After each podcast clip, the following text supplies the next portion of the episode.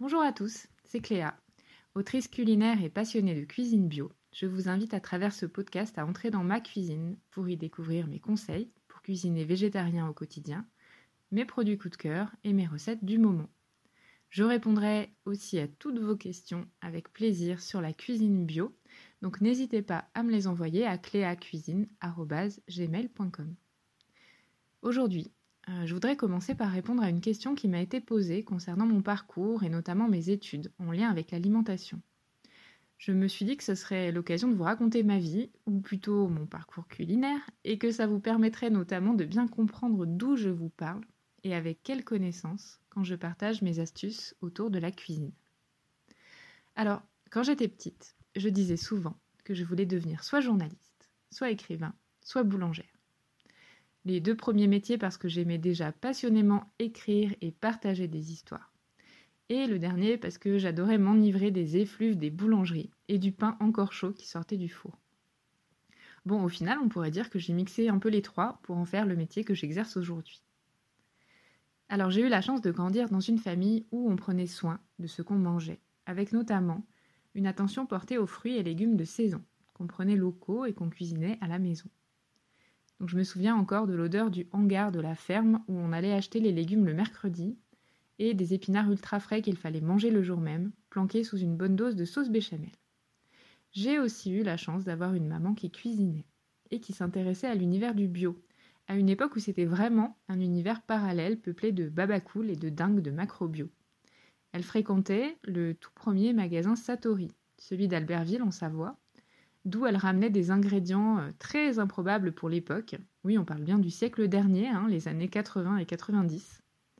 Donc quand j'ai commencé à m'intéresser à la cuisine, à l'adolescence, j'ai découvert et expérimenté, un peu en avant-première, l'agar-agar, la purée d'amande, l'incontournable tofu et toutes sortes de spécialités végétales diverses et variées. En fait, je m'amusais beaucoup à réaliser et à détourner des recettes que je consignais dans trois jolis cahiers en illustrant tout ça de dessins en lien avec la recette.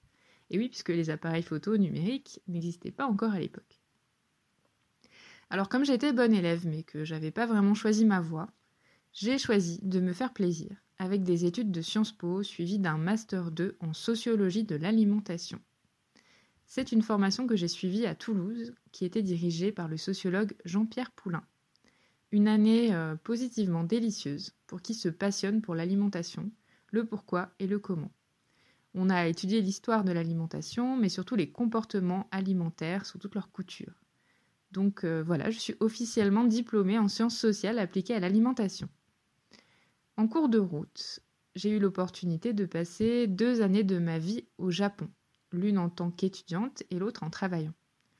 Ces années-là euh, ont complètement changé ma vie, parce que je suis tombée littéralement amoureuse du Japon et de sa cuisine ce qui explique que vous en ressentiez souvent l'influence dans les recettes que je vous propose. Et c'est d'ailleurs là-bas au Japon que j'ai créé mon blog Cléa Cuisine. À l'époque, pour comprendre de l'intérieur ce qu'était cet objet tout nouveau qui permettait de transmettre du savoir culinaire tout en conservant le lien avec sa famille et ses amis et en créant de nouvelles relations avec des passionnés de cuisine à travers le monde. Donc ça c'était en 2005, le début d'une aventure de plus de 15 ans. De retour en France et évidemment encore nostalgique des mochis et des cerisiers en fleurs, je me suis épanouie pendant quelques années entre un travail de bureau dans le secteur public et mon blog, que je nourrissais sitôt la porte du dit bureau refermée. C'est à cette période que j'ai contacté les éditions La Plage, un éditeur indépendant et spécialisé dans l'écologie pratique, avec lequel j'ai publié mon premier livre sur le thème de l'agar-agar justement, et puis près d'une trentaine d'autres ensuite. Puis, le petit magasin bio du début de l'histoire, celui d'où ma maman ramenait ses ingrédients si bizarres pour l'époque, avait entre-temps bien grandi et essaimé dans la région pour devenir un réseau de magasins bio qui éditait une revue, le Satinfo, pleine de reportages et d'interviews que je dévorais avec assiduité. Alors quand Satori m'a proposé de partager mes recettes dans Satinfo, j'ai été euh, honorée d'accepter et c'est comme ça qu'a débuté une collaboration qui s'est muée en embauche quelques années plus tard. Aujourd'hui, ça fait donc dix ans que je travaille pour Satori en tant que responsable communication et rédactrice en chef du Satinfo. Donc mon travail consiste principalement à rendre visite à ceux qui fabriquent les produits bio, mais aussi à des auteurs, à des professionnels de la santé, de la cuisine, puis à mettre en pratique les ingrédients et les conseils que j'ai recueillis, tout en racontant des histoires. C'est donc avec ce bagage-là que je vous parle sur Cléa Cuisine.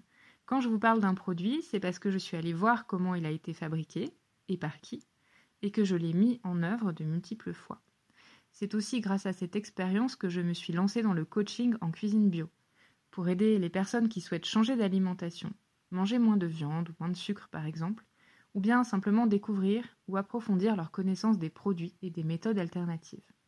Donc je propose des séances individualisées, en présentiel comme par écran interposé.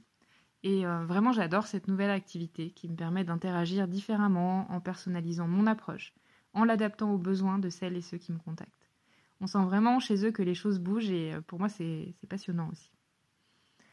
Bon, assez parlé de moi, j'ai reçu une autre question cette semaine de la part de Sophie qui me demandait de parler des graines germées. Elle avait fait plusieurs expériences malencontreuses cet été et c'est vrai que les fortes chaleurs ne permettent pas de faire germer les graines de manière optimale. Mais là on est en septembre et personnellement je me suis remise à faire germer des graines à la maison. L'intérêt des graines germées est double. Il y a un intérêt santé et un intérêt organisation. Côté santé, faire germer les graines va permettre de démultiplier leur teneur en vitamines et en minéraux. C'est vraiment une explosion de vitalité dans une simple pincée de graines germées, dont il serait dommage de ne pas profiter.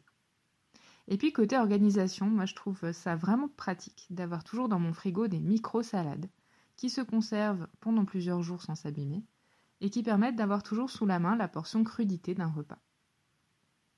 Pour faire germer des graines, vous n'avez pas besoin d'acheter un germois. Il suffit d'avoir un bocal en verre, un morceau de gaz ou un collant à sacrifier, un élastique en caoutchouc, de l'eau et de la lumière. Bon, et puis des graines aussi. Moi, cette année, pour la première fois, j'ai semé mes propres pois chiches et j'ai eu la très grande fierté de pouvoir en récolter. Alors j'en ai récolté 13, très exactement. Donc comme j'allais pas lancer une cuisson pour 13 pois chiches, je les ai fait germer. Mais le plus souvent, j'achète des sachets de graines à germer en magasin bio, donc alfalfa, roquette, radis, fenouil, c'est vraiment parmi les plus savoureuses et les plus intéressantes. Il suffit de placer une cuillerée à soupe de graines au fond du bocal et de le couvrir d'eau pour la nuit. Le matin, on place la gaze sur le bocal à l'aide de l'élastique et puis on égoutte.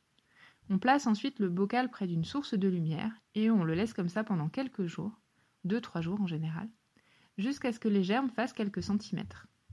Il suffit de remplir le bocal d'eau et de le vider dans la foulée matin et soir pour hydrater les graines. Quand elles ont assez germé, on ferme le bocal et on le conserve au frigo. Il ne reste plus ensuite qu'à les ajouter par petites pincées dans nos assiettes. Voilà, c'est tout pour aujourd'hui, mais dans les prochains épisodes, j'espère avoir le plaisir de répondre à vos questions, donc n'hésitez pas à me les envoyer par mail.